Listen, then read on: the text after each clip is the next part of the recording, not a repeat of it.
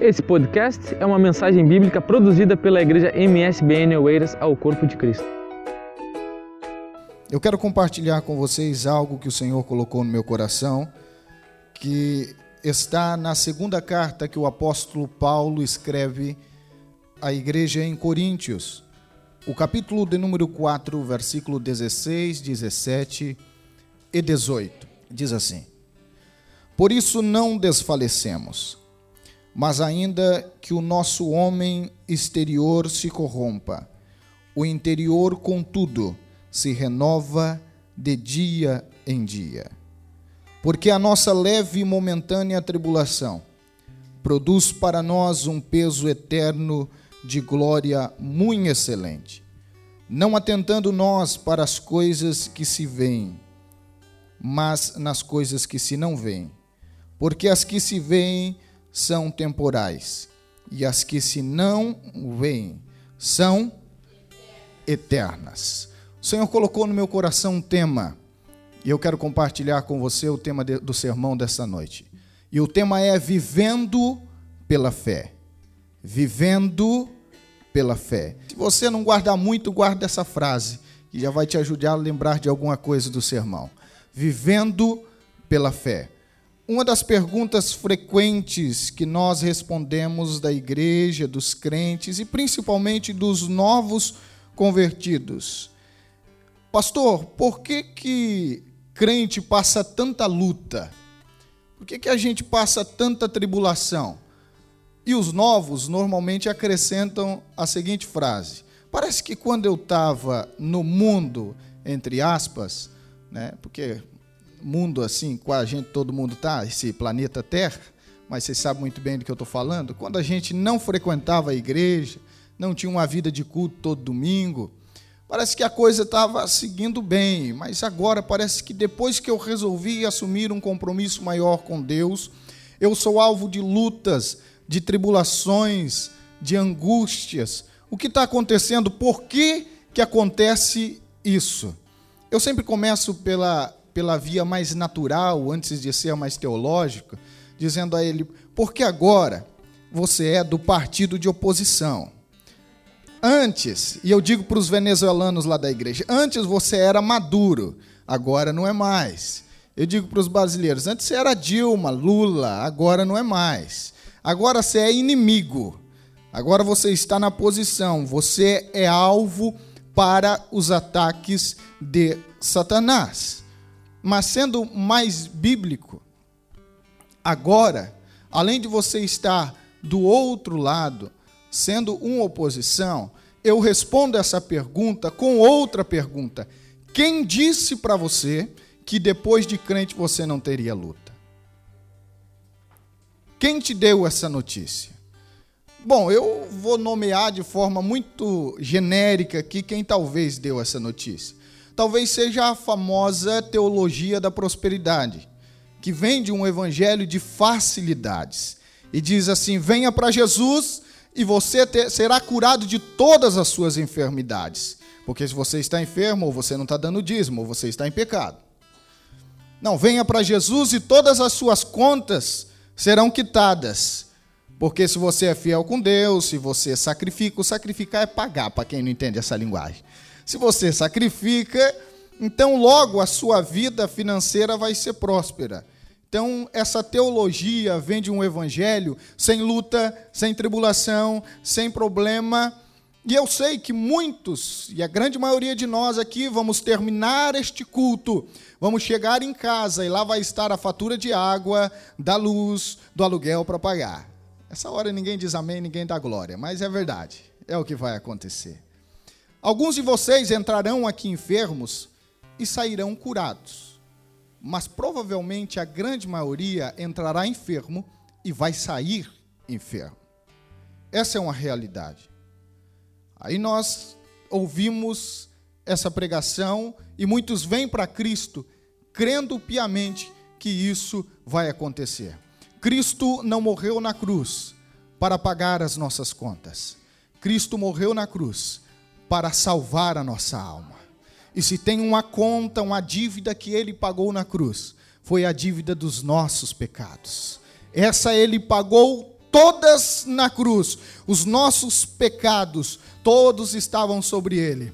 O castigo que nos traz a paz hoje estava sobre ele. Sabe essa paz que você sente no coração quando você está na presença de Deus, servindo a Deus? Essa paz que não vem das circunstâncias da vida, que vem do alto. Ele levou sobre si os nossos pecados e por isso nós gozamos de paz e perdão dos nossos pecados. Talvez seja isso que aconteça nos nossos dias atuais. Mas a Bíblia, e você que porta uma Bíblia, por favor, em suas mãos e gosta de acompanhar, mas precisamente no livro de Salmos, de número 34 e o número 19, 34 e 19, ele não diz que é pouca, não. Diz que muitas são as aflições do. Não é pouca. Ele diz: muitas são as aflições do ímpio. Não, do justo. Ah, pastor, eu pensei que era essa coisa de aflição e prova era só para ímpio. Não, diz o texto que muitas são as aflições do justo. Mas o texto não termina aí.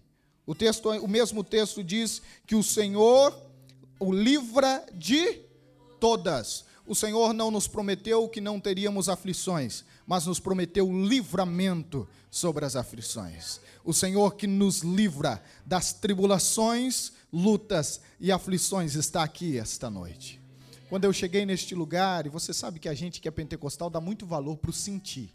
Quando eu cheguei nesse local, eu dobrei o meu joelho ali para orar, estava na oração e eu já comecei a sentir a presença de Deus, e é tão bom quando a gente chega no ambiente e a gente sente Deus atuando, Deus agindo, porque é Ele e é por Ele que nós estamos aqui.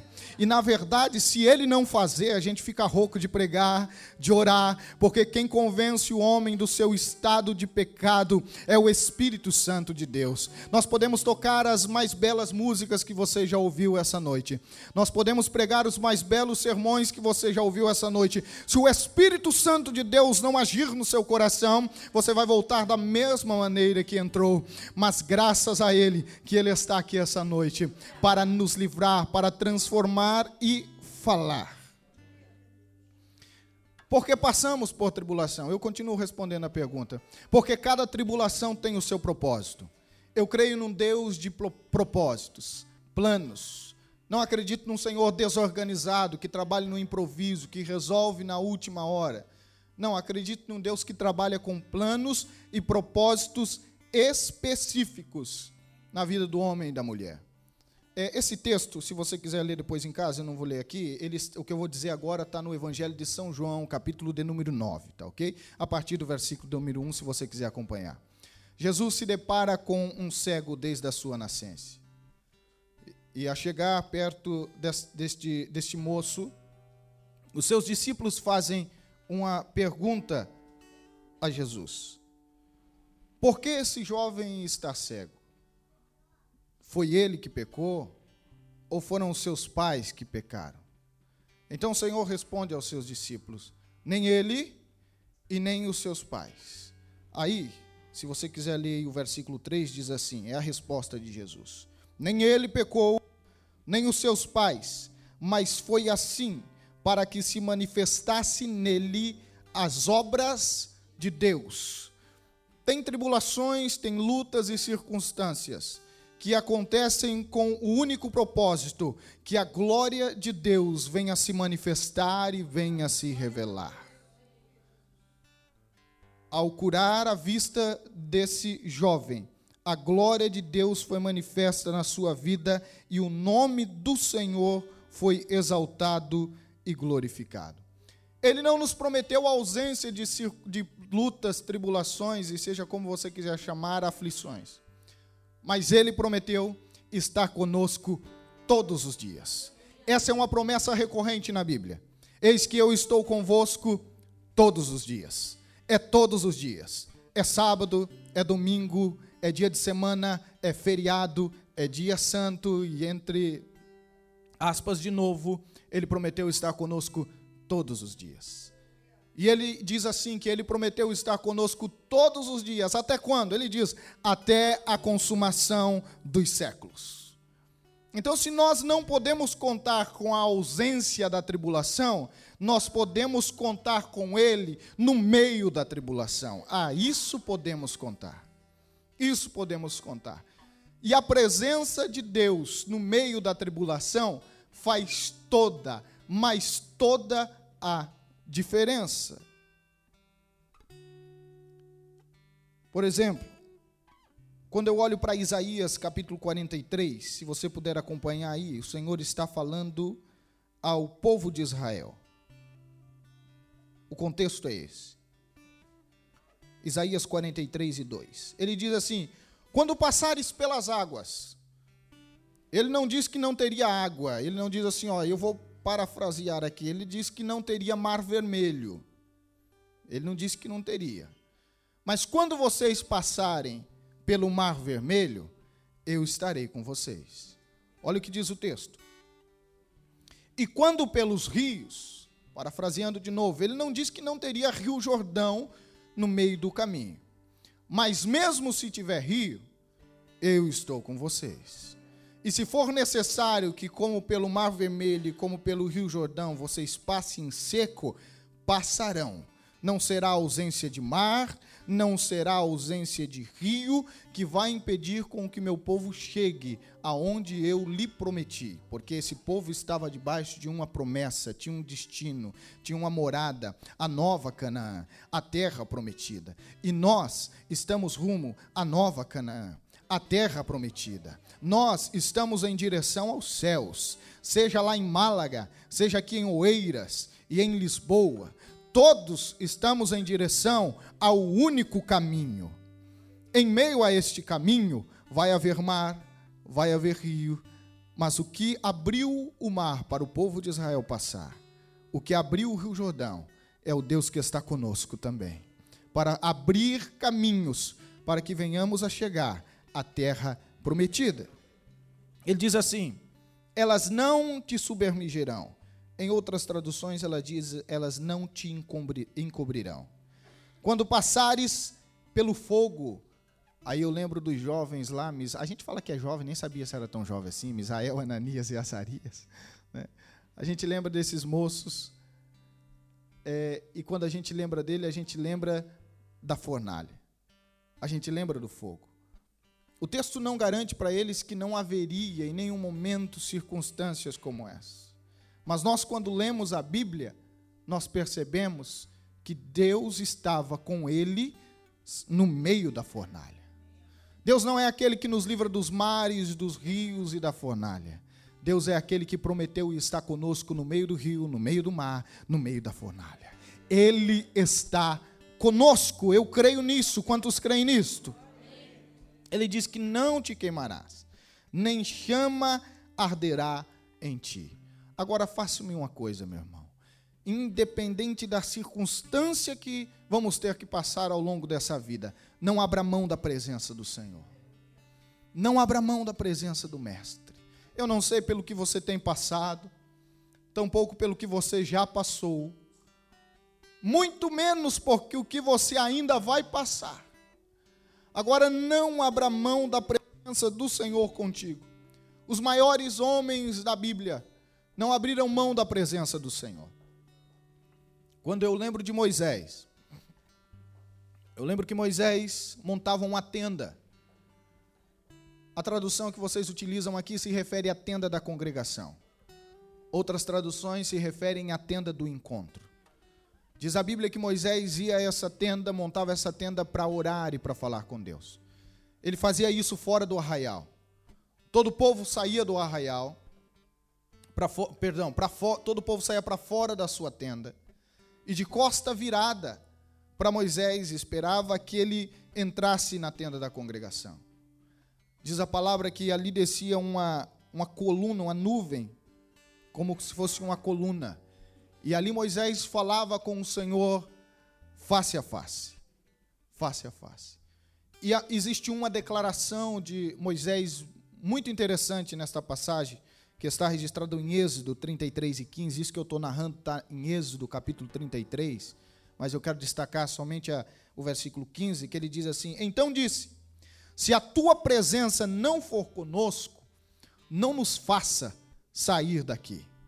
Porque Moisés tinha consciência que sem a presença de Deus, ele não podia prosseguir. Que sem a presença de Deus, ele não podia avançar. Irmãos, se nós não tivermos a presença de Deus, não temos nada. Não adianta ter dinheiro se não ter a presença de Deus. Não adianta ter posição se não tiver a presença de Deus. Mesmo que nos falte dinheiro, mesmo que nos falte posição, se nós temos a presença de Deus, nós temos tudo. Porque quem tem Deus, tem tudo. Quando eu olho para o Novo Testamento, eu lembro de Pedro. Um dia Jesus estava pregando um sermão, não doce como esse que eu estou pregando, um sermão meio difícil de ouvir. Tanto é que o povo começou a murmurar, disse: está muito difícil de ouvir isso, vamos para casa. Você imagina agora alguns irmãos começar a cutucar o outro, falar: o pregador está muito ruim hoje, viajou de tão longe que essa mensagem vambora, vambora, e começar a levantar e como sair. Mas como Jesus não tinha nada a ver com esse mero pregador, ele olha para os discípulos e faz um educado convite a eles, se eles também quisessem e ficassem à vontade. E aí Pedro traz uma declaração, e essa declaração está no Evangelho de São João, capítulo 6, e o versículo 68.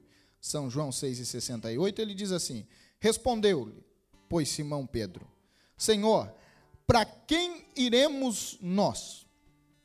tu tens palavras de vida eterna. Outras traduções diz: para quem iremos nós, por, se só tu tens as palavras de vida eterna. Eu espero que eu esteja usando é, a tradução correta. É essa daí mesmo, corrigida. É interessante que Pedro não diz assim, é, para onde nós vamos. Ele diz para quem nós vamos. E aí é uma grande diferença ele, ele, ele reconhece que ele pode ir para qualquer lugar. Mas Pedro está dizendo assim: eu posso ir para qualquer lugar, mas para os braços de quem eu vou? Quem é que vai me pastorear? Quem é que vai me cuidar? Quem é que vai me salvar? Se é o Senhor que tem as palavras de vida eterna. Lembre-se que ele está se referindo à salvação, porque ele fala de vida eterna. A questão não é para onde você vai, é para quem você vai. Pastor, eu quero mudar de igreja. Amém. Às vezes as pessoas querem mudar de igreja. Quero mudar de cidade. Amém. Às vezes as pessoas querem mudar de cidade. Eu quero mudar de país. Às vezes as pessoas também querem mudar de país. Não é para onde você vai, mas é para quem você vai. Quem é o teu pastor? Quem vai cuidar de você? Quem vai te guardar? Quem vai te proteger? Quem vai te dar vida eterna? Seja onde você estiver, no Brasil ou em Portugal, não abra mão da presença do Senhor. No trabalho ou na igreja, não abra mão da presença do Senhor.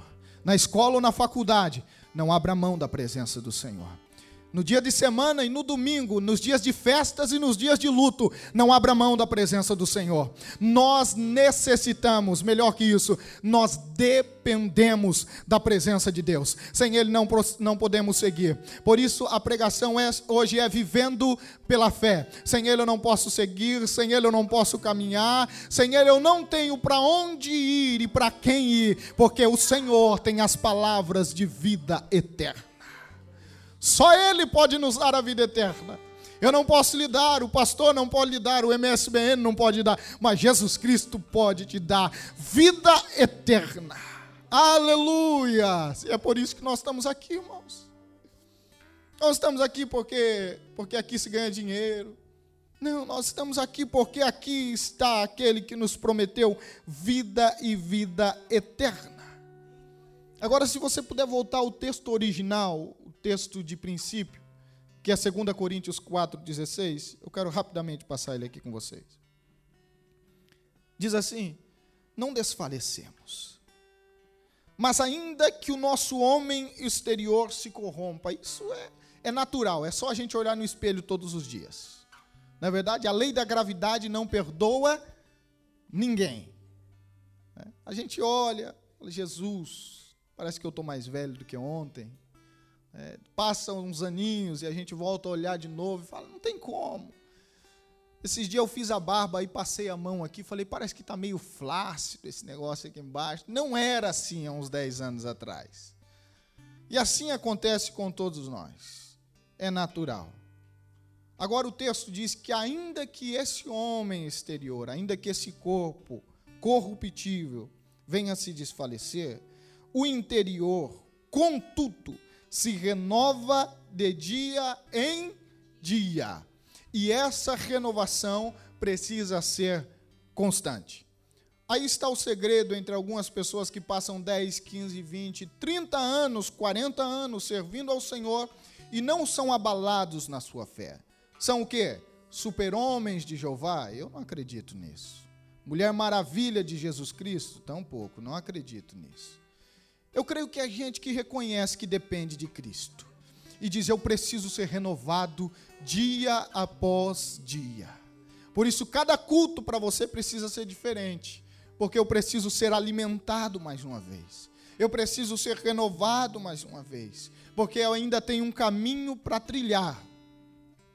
Quando eu olhei para esse texto de, ser, de ter o homem interior renovado, eu, eu lembrei de um velhinho animado.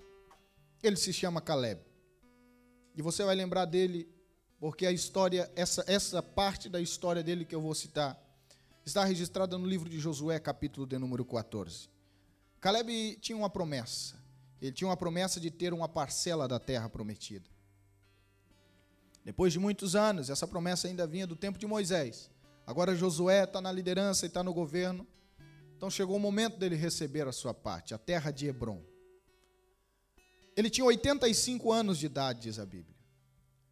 E ele recebe. É interessante que ele recebe Hebron com gigante na terra. Que presente de grego. Né? Nada contra os gregos. Ele recebe. Mas ele diz assim: Eu estou tão animado como 40 anos atrás, quando eu recebi essa promessa. Olha o que diz Josué, capítulo de número 14, versículo 11, a respeito desse texto. Josué, capítulo 14, o versículo 11 diz assim: E ainda hoje estão tão, estou tão forte como no dia em que Moisés me enviou, qual a minha força tão era. Tal é agora a minha força para a guerra e para sair e para entrar. Ele revela que a, sua. Ele está falando do quê? De força física? É claro que não, irmão. Ele tinha 85, já tinha passado 40 anos da promessa. Não, ele estava falando, eu me sinto motivado, animado, desde quando eu recebi. Ô, oh, promessa que tardou. A gente acha às vezes que Deus tarda para cumprir promessa. Tarda, e atenção, tarda, eu estou falando tarda dentro do nosso tempo cronológico. Tá ok? Porque eu não acredito num Deus que tarda, eu acredito num Deus que trabalha no seu tempo justo. Mas como eu estou falando do nosso tempo, 40 anos para nós é um tempo razoável. Se a gente está pensando em viver 80, é metade da vida. Né? Então, para a gente, 40 anos é um tempo que tarda. Mas a promessa chegou. O dia chegou. Com gigantes dentro da terra, mas chegou. Atenção, aprendo algo precioso aqui. Que Deus tem promessas para as nossas vidas. E as promessas precisam ser conquistadas. Porque a gente pensa que quando Deus dá uma promessa, ela é assim, de graça, de mão beijada. Deus tinha uma promessa para esse povo, que era conquistar a terra. Ele não disse que não teria gigante na terra, pelo contrário, ele revelou. Não, mas ele deu, ele prometeu que seria. Então o povo ia e vencia. Se Deus tem promessa para a sua vida, não creia que será um mundo de facilidades eu vou chegar lá e todo mundo vai estar prostrado e tudo vai acontecer da melhor maneira possível. Mas creia que aquele que prometeu é fiel para cumprir. E mesmo que a terra tenha gigante, maior é aquele que está conosco. Só abrindo um parênteses aqui para voltar no sermão. As pessoas às vezes me perguntam sobre a vida na Europa. Muitos perguntam, Facebook, WhatsApp. Pastor, como é a vida na Europa? E quando é crente, eu vou para a Bíblia que fica mais fácil deles entender. Eu falo, aqui está mais ou menos igual à terra prometida. Eles falam assim, como assim, pastor? Dizem que mana leite e mel aí. Falei, ó, de vez em quando você encontra um leitinho, de vez em quando você encontra um mel. Não vamos mentir também, né? Tem coisa boa, senão a gente não estaria aqui. Agora, tem gigante. Então, se você estiver disposto a matar um gigante por dia, no final do dia tem um melzinho te esperando. Para alguns no final da semana para outros só no final do mês. Mas chega. Só tem que estar tá disposto a matar alguns gigantes. É assim as promessas de Deus. Está disposto a matar alguns gigantes? lá no final do caminho tem mel, tem leite, tem recompensa. É só ir para cima do gigante. É só vencer o gigante. Ânimo. Ânimo como Caleb. O texto segue dizendo assim, fecha esse parênteses e vamos voltar para cá. Diz assim: "Porque a nossa leve, fala de leve tribulação. Que leve tribulação, irmão? Tribulação só é leve a dos outros.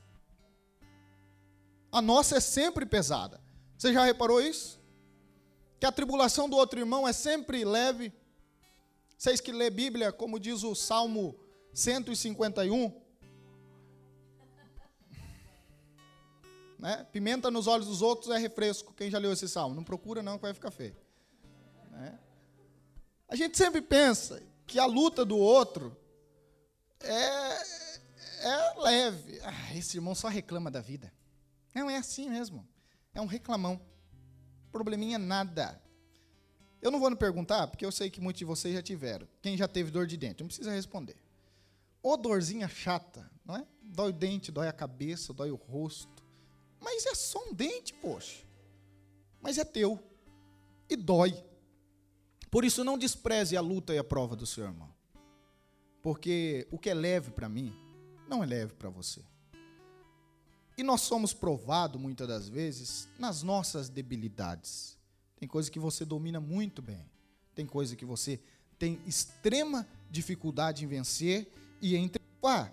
O texto fala que essa leve, e ela fala que é momentânea tribulação. Ah, atenção, por que leve? Porque ele está fazendo uma comparação da recompensa. Logo, logo para frente você vai ver a recompensa.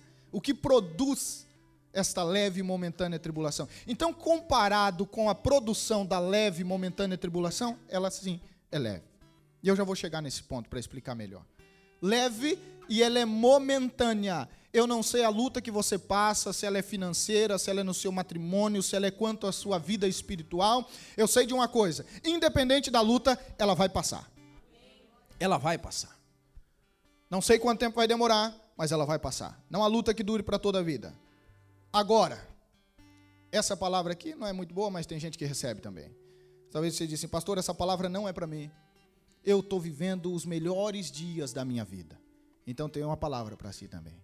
Vai passar. É, vai passar. Esse dia passa também. Tudo passa. Vai passar. Desfrute. Desfrute, economize energia, economize dinheiro, tudo que você puder economize. Para que no dia da prova você possa suportar o dia da prova. Mas graças a Deus, as lutas vêm e elas passam. Ele diz assim: mas essa leve momentânea, ela produz. Isso que é bom. Que a tribulação é leve, ela é momentânea, mas ela produz. E o que, o que a tribulação sempre produz é sempre maior do que a, a tribulação em si. Ela produz para nós um peso eterno de glória muito excelente. Olha, a tribulação ela produz excelência. Você sempre vai sair da tribulação melhor do que você chegou. Eu lembro de uma igreja que me foi me dado para pastorear, não foi aqui, é, não foi aqui na Europa, não, foi lá no Brasil. Uma igreja, ela tinha, quando ela estava cheia, entupida, assim, não faltava nenhum crente, tinha visitante, ela tinha dez crentes. Então, eu, a minha esposa cantava para mim e eu pregava para ela. É, era uma benção, irmão. Quando chega, quando estava assim, a gente pregava mesmo.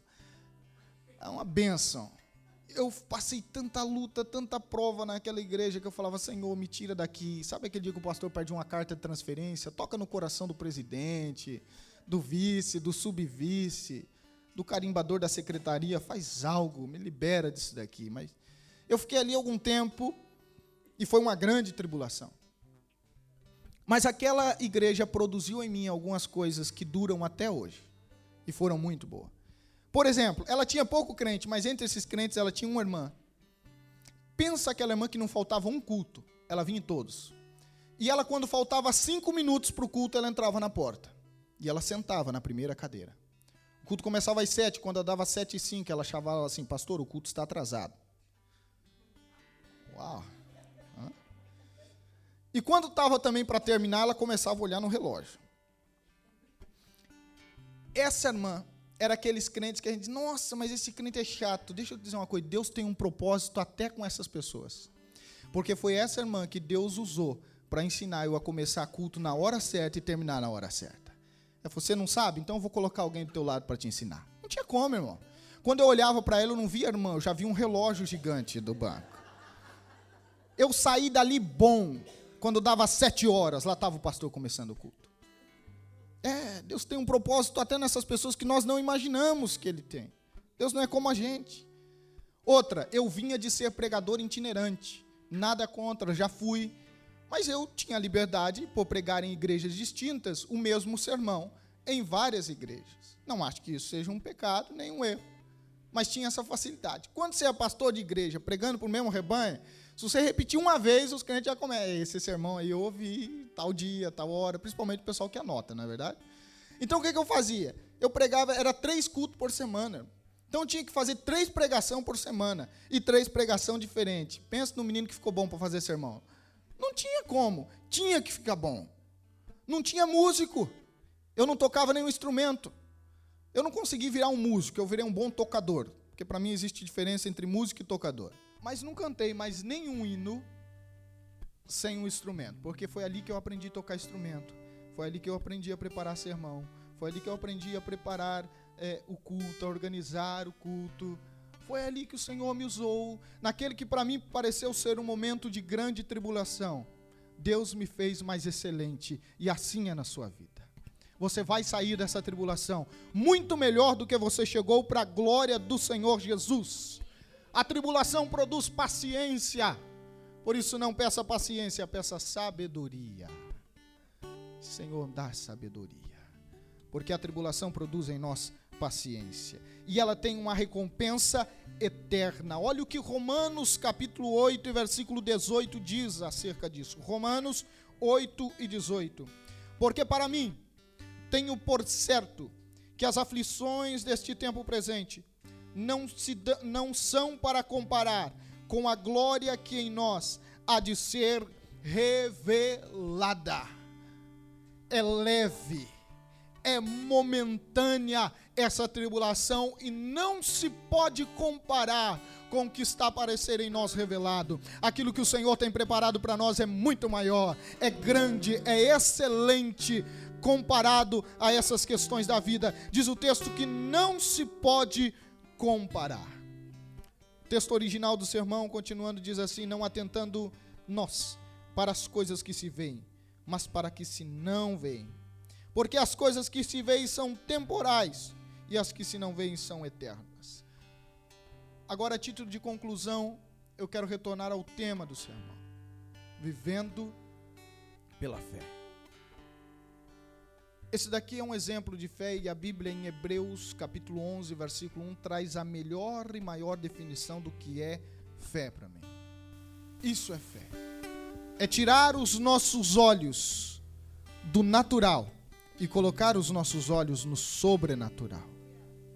É tirar os nossos olhos daquilo que é só racional, material e colocar os nossos olhos no sobrenatural é parar de viver por vista, viver só por aquilo que a gente pode pegar, apalpar e ver, e é pedir ao Senhor: Senhor, abre os nossos olhos espirituais, para que eu possa enxergar as coisas no âmbito sobrenatural, para que eu tenha a minha fé acrescentada. Nós precisamos exercitar a fé e viver por fé e pela fé.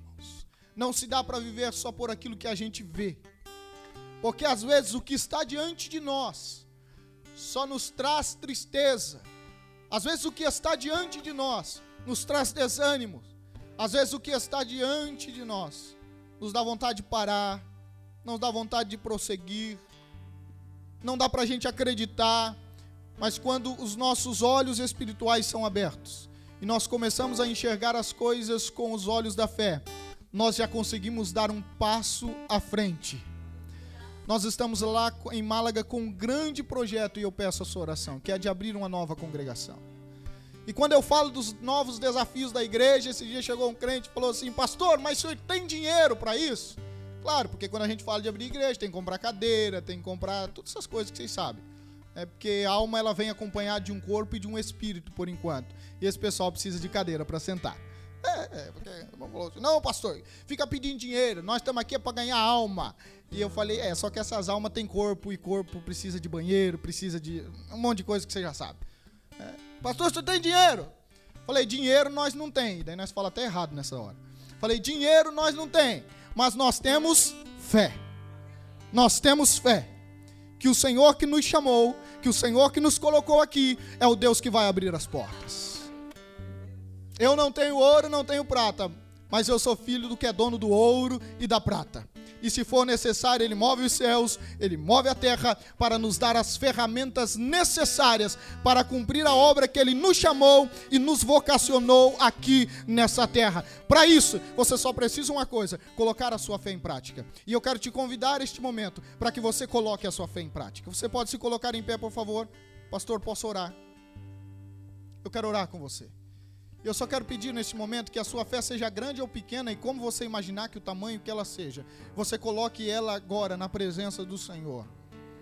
E passe a viver por isso. Pela fé. Pela fé. Não pelo que você tem visto. Porque às vezes os recursos espirituais e materiais são pequeníssimos. São nada. Mas o Deus que está conosco é poderoso para fazer infinitamente mais do que pedimos, pensamos ou até mesmo temos condição de imaginar. Aleluia.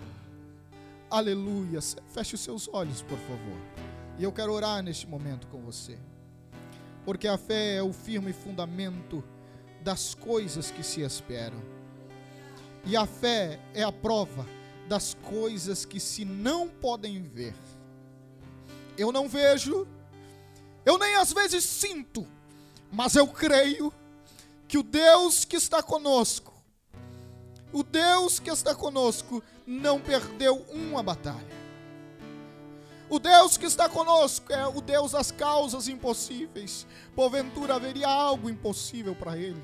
Senhor, as nossas condições são pequenas, as nossas limitações são grandes, mas agora nós colocamos os nossos olhos em Ti, debruçamos a nossa fé, a nossa esperança em Ti. Venha pelejar conosco, Senhor. Vai adiante da batalha. Senhor, eu não sei como está o matrimônio da tua filha e da tua filha. Às vezes a fé, Senhor, está pequena, os recursos estão pequena, mas ao chegar no seu lar, vai na frente hoje, Senhor. Vai na frente hoje, Senhor. Eu não sei como está a vida financeira do teu filho, Senhor mas tu és aquele que é dono de todos os recursos. Amanhã, Senhor, quando ele for trabalhar, vai na frente com ele, Senhor. Em todos os momentos e em todas as circunstâncias, seja o nosso escudo, seja a nossa proteção, seja o nosso guarda, Senhor. Porque se o Senhor está conosco, se o Senhor é o nosso pastor, eu sei que nada há de nos faltar. Que o Senhor vem para nos proteger, o Senhor vem para nos guardar, e o Senhor vem para nos fazer mais do que vencedores em Cristo Jesus.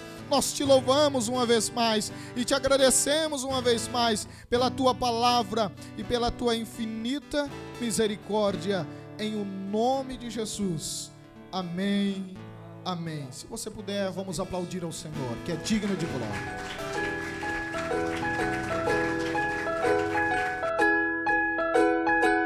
Este foi mais um podcast produzido pela Igreja MSBN ao Corpo de Cristo.